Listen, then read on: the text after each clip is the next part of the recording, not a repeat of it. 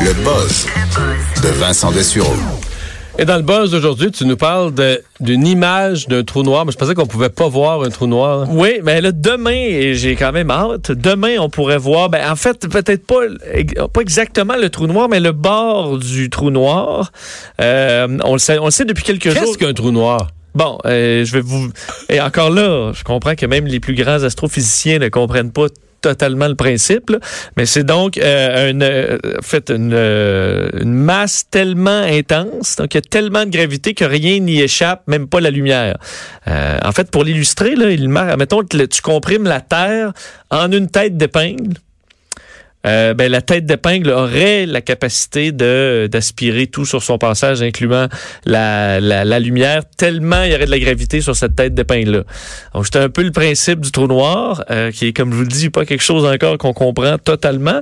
Et on le comprend, entre autres, pas parce qu'on n'en a jamais vu, parce qu'on peut pas le voir, étant donné qu'il n'y a pas aucune lumière qui s'échappe, même que la lumière se retrouve en quelque Alors, sorte qu'est-ce que cette expérience qui prétend nous montrer? Euh, ce, qui, ce, qui, ce qui va être dévoilé demain, c'est un résultat qualifié de révolutionnaire. on verra on verra l'image, mais c'est qu'on a tourné, euh, il faut dire dans une opération d'envergure partout à travers le monde, euh, des radiotélescopes, euh, un réseau de huit télescopes terrestres, donc nés en, qui ont été faits en 2012. Et il faut dire des radiotélescopes, c'est pas une lentille, c'est carrément tu tu tu, c'est les grandes antennes, donc les, les coupoles immenses qui permettent de, de en quelque sorte de faire une image avec tout ça. Et ils en ont un peu partout à travers, donc sur la Terre, ce qui permet, ces radiotélescopes géants, lorsque tu utilises les huit, d'avoir l'équivalent d'un d'un télescope avec un miroir, comme on connaît un peu plus, qui aurait la taille quasiment de la Terre. Et ça, ça permet de voir de façon assez précisément les choses, Mario. Et ça a permis donc d'analyser ce qu'on euh, appelle euh, le, le, le, le, le, en fait, l'événement, le, le tour, là. Vous que je me perds un peu dans le mes mots. Le contour d'un trou noir. Je cherchais le mot là, parce que c'est euh, c'est le Event Horizon, l'horizon. C'est le mot que je cherchais, l'horizon du tournoi autour. C'est là, en fait, qu'admettons que tu as la lumière. la lumière, elle a fait son, a fait son truc. Ça que si on avait Einstein comme chroniqueur, là, il expliquerait ça mieux. Oui, oui, oui, je pense que oui. Mais lorsque, tu la lumière elle, elle, plie là, pour se rendre dans le trou noir, juste avant qu'elle disparaisse à jamais, ben, c'est ce bout-là qu'on voit. Là. Donc, juste les, les, derniers instants de la matière avant Parce que la lumière arrive au trou noir, puis elle disparaît jamais. Elle disparaît jamais. Elle plie. Elle plie. Elle plie. Et là, ça, on pourrait peut-être le voir. Encore là, il faudra comprendre euh, l'image. Mais ça va euh, être présenté demain. Demain matin. Qui sur la NASA? C'est qui l'autorité? Bon, c'est le, les responsables du radiotélescope virtuel, le, le Event Horizon Telescope. Alors, c'est un, un, regroupement, le, le, regroupement des télescopes qui a fait cette, cette recherche-là. Alors, demain matin... C'est les Américains? Qui pilote ça? Ou? C'est mondial parce que tu as. Non, mais qui est. c'est oui, c'est à partir de Washington. Washington. Okay. Mais avec euh, les, des Chiliens, des Japonais et des Européens qui seront également de, de l'annonce demain. Et euh, faut dire que c'est le euh, trou noir qui se trouve au centre de, de notre galaxie qui s'appelle le Sagittaire A. Et on en a observé un deuxième. Les données vont arriver plus tard là, de, du M87, qui lui est un, un trou noir encore plus grand, là, qui est 6 milliards de fois la grandeur de notre Soleil qui est déjà, on s'entend, une étoile, une étoile d'importance. Alors, ce sera quelque chose à voir. Et ça, ça va venir parce que si c'est long, c'est que c'est tellement de données. On parle de téraoctets et téraoctets de données qui ont pris des années à, à analyser pour pouvoir avoir cette image-là euh, qui sera dévoilée demain. Tu sais que notre imagination casse à un certain point. Là. On essaie de, de penser à tout ça. Pis... Ouais, c'est que dès que tu commences à tomber dans euh, l'espace-temps, euh, les phénomènes de l'univers comme ça, on dirait qu'on a comme pas le cerveau pour comprendre ouais. ce genre de truc-là, tellement c'est bizarre. Euh, controverse au festival. C'est quoi ce festival? Burning Man? Bon, le Burning Man, c'est un festival qui est de plus en plus populaire dans le désert du Nevada. Un festival complètement flyé où on brûle une immense effigie en bois à la fin. festival. Ah oui, oui, oui, ok, je le replace Là, je l'ai, OK. Tout le monde est costumé, euh, bizarre. C'est l'amour libre, euh, la, la, le festival super artistique C'est et où compagnie. Ça? En C'est dans le désert du Nevada. Au Nevada. Euh, et on a présentement une controverse parce que le, au Nevada, il y a des autorités du, du, qui gèrent le territoire, qui sont une branche du Parti républicain. De Donald Trump, qui est vraiment pas un fan de Burning Man d'ailleurs. Alors, est-ce que ça a un lien, les gens de Burning Man le croient? C'est pas des belles valeurs. C'est, euh, ben, en fait, c'est que ça amène, se semble-t-il, selon certains euh, républicains, un paquet de socialistes au Nevada. Parce que, tu sais, c'est des artistes, euh, bohèmes et compagnie qui y vont.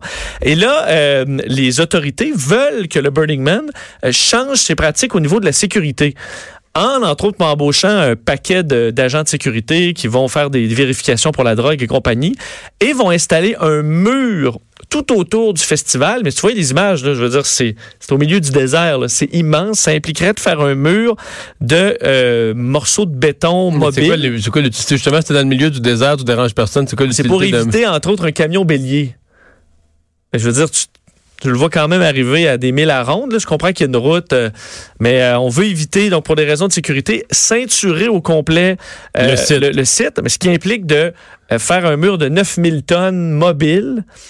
Euh, ce qui, en gros, selon les organisateurs, tuerait le festival. parce, que, le coût du mur. Le coût est énorme. C'est un festival qui se veut euh, complètement vert. C'est-à-dire qu'eux, à la fin, là, euh, non seulement ils nettoient tout, mais il y a une armée de bénévoles qui passent là, chaque pouce de sable au peigne fin pour ramasser tout ce qui se retrouve dans le sable. À la fin, là, il reste juste du sable, comme, comme si le festival avait jamais... faisait un mur avec de la queue de betterave, ça pourrait pourrir, créer un humus, puis ça pourrait régénérer le désert en, mais en espace vert? Ben, en fait, le mur a créé quand même un effet, mais qui serait nuisible selon eux, c'est qu'avec le vent, ça ferait une, des dunes tout ah, ben autour du site. Et ensuite, ça prendrait euh, de la machinerie lourde pour réétendre tout ça à chaque Nettoyer le mur. Parce que là, il y a une clôture, mais c'est une petite clôture qui sert justement à empêcher que les déchets partent au vent euh, dans le désert. Alors, tout le tour est clôturé, mais par un petit, euh, une espèce de, comme les filets de ski, là, pour empêcher les déchets de partir au vent, pour les ramasser à la fin. Alors, est-ce que c'est la fin? Parce qu'eux disent, si on fait le mur de autour. Chaque billet coûtera près de 300 dollars américains de plus par personne, euh, ce qui risque de, tuer, le festival. On en, mais en a des murs aux États-Unis là, ben, en, dessin. C'est sûr que ça. Un autre mur. Un autre mur à Donald Trump. Euh, un F-16 qui se tire dessus. Ouais, ça, euh, c'est une histoire qu'il va falloir que je vais surveiller de près. Tu sais comment j'aime l'aviation, mais un F-16 au-dessus de, des Pays-Bas.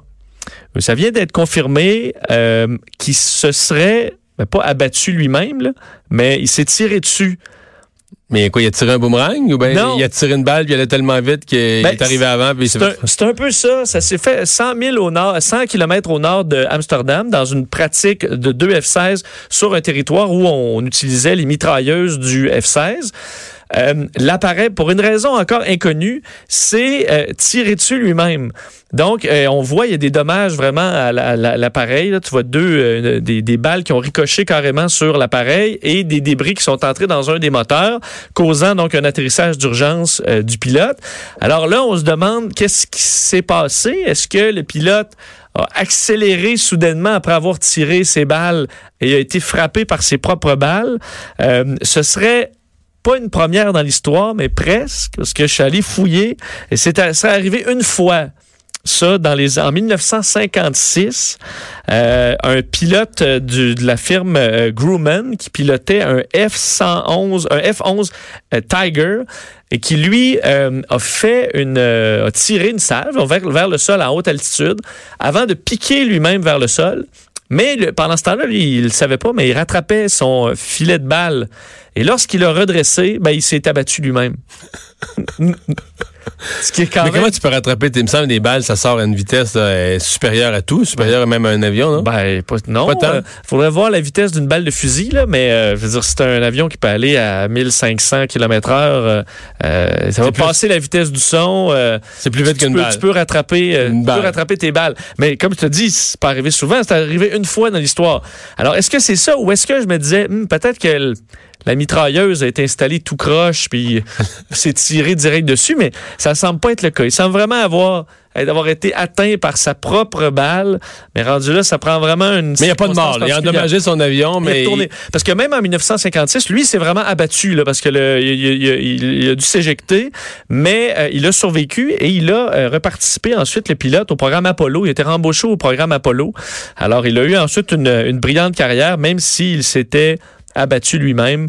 Alors parce qu'entre autres, on a déjà vu des avions de chasse qui ont été capables de rattraper certains missiles ou qui étaient inatteignables pour des, euh, pour des missiles. Mais euh, s'abattre soi-même avec une salve de mitraillette, faut le faire quand même. Alors, il y a enquête, mais ça, c'est sûr que si je sais la réponse, là, comment c'est possible de s'abattre soi-même avec un F-16, je vais te, je vais vous la donner.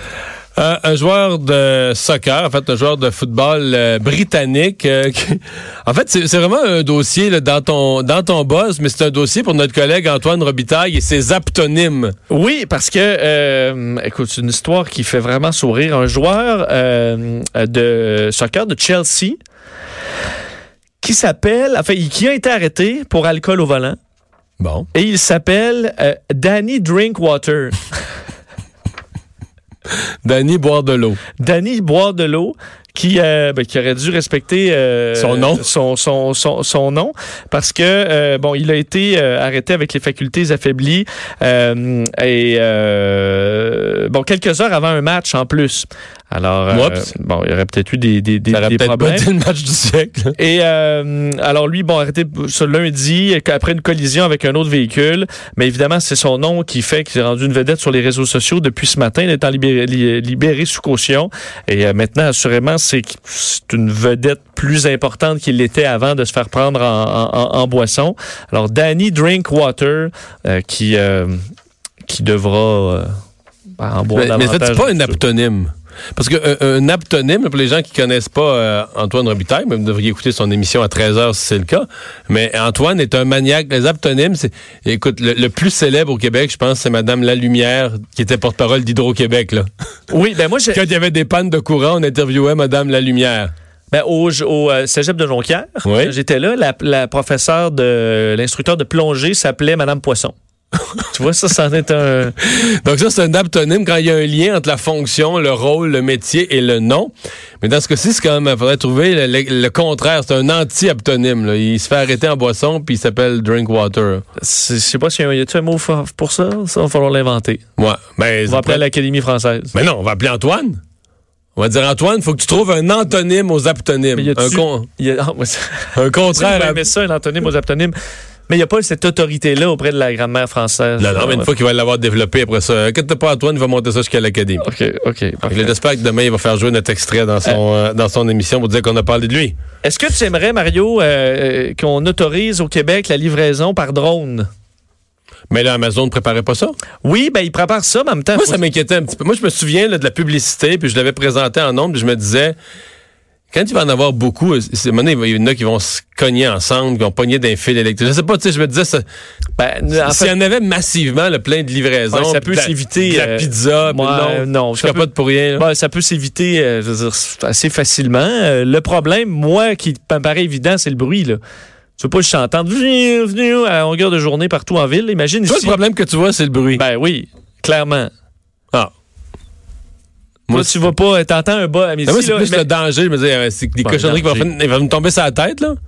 Je veux dire, à un moment donné, il y en a un qui va s'accrocher dans un poteau, un fil, ou deux qui vont se cogner ensemble, là, ça va tomber sur le monde. Non, mais ça sait où est-ce que ça s'en va, là? Mais ça tombe. Regarde, regarde, regarde tes avions, là. S'ils en tombent, Ça là. tombe jamais. Le pro- un des problèmes avant la sécurité dans l'aviation, c'est le bruit. Mettons, Bon. OK, le bruit, Bon, continue. mais imagine ici, là, au nombre de livraisons qu'il y a, là. En- en- au centre-ville de Montréal, là. il y aurait des drones partout. Là. Je- je- t'en- tu pourrais pas sortir dehors sans qu'il y ait un drone au-dessus de ta tête en train de s'en aller quelque part? Non, mais moi, je suis Ça d'accord avec toi, mais moi, ça fait transforme la vie en, en enfer bien plus que de risque de recevoir un drone sur la tête. Mais ça vois. devient un cauchemar, là. moi, dans ma tête, à vivre en ville avec des drones partout. Là. Ben, moi, je me promenais avec un casque. OK, avec une petite hélice. Comme ma bras raccourcie. Moi, je vais avoir des bouchons. Toi, tu vas avoir un casque. Puis on va être bien heureux.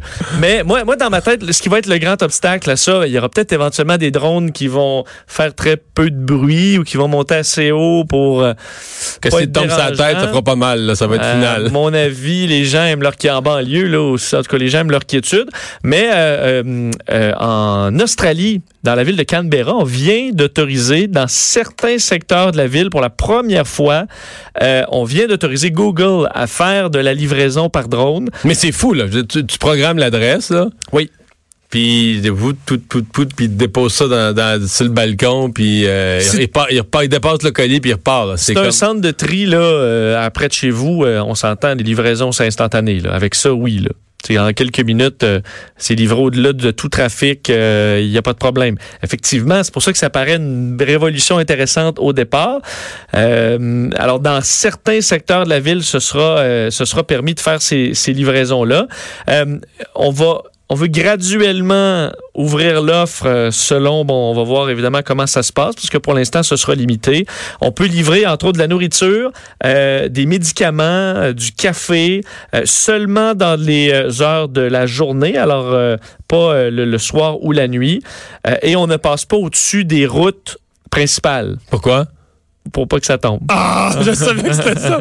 oui, je sais. On n'a pas peur que ça tombe sur la tête du monde au-dessus d'un trottoir, mais sa route, on les passe pas au cas que ça tombe. non, mais présentement, j'aurais peur que ça, ça, nous tombe dessus parce que c'est pas encore assez fiable. Là, je te rappelle que c'est pas autorisé, c'est loin d'être autorisé la livraison par drone partout euh, euh, en ville au Québec.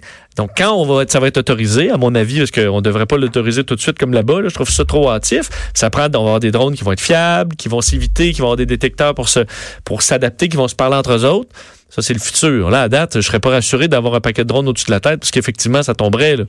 Mais c'est vrai qu'à Montréal, on parle de c'est toutes les, livraisons massivement par drone dans des, tours à bureau, ce serait C'est un cauchemar. Des centaines et des centaines et des milliers de drones. Oui. surtout, c'est que le drone, tu sais, euh, présentement avec les drones, c'est que là, en hiver ici, là, quand tu es en vague de froid, là, ton drone, ça va être marqué 12 minutes d'autonomie. Tu, il va partir à voler 6 minutes, 3 minutes, 2 minutes, puis là, il n'y aura plus de gaz. Là. Ben, plus de gaz, plus de jus. Batterie. Plus de batterie parce que euh, les batteries, pour l'instant, sont extrêmement affectées par le froid, les batteries de drone. Euh, alors, on n'est pas prêt à vivre ça, mais il y a un On n'est pas si loin en même temps. On n'est pas si loin. On va s'arrêter euh, dans un instant, notre tour d'horizon de l'actualité de 16 heures.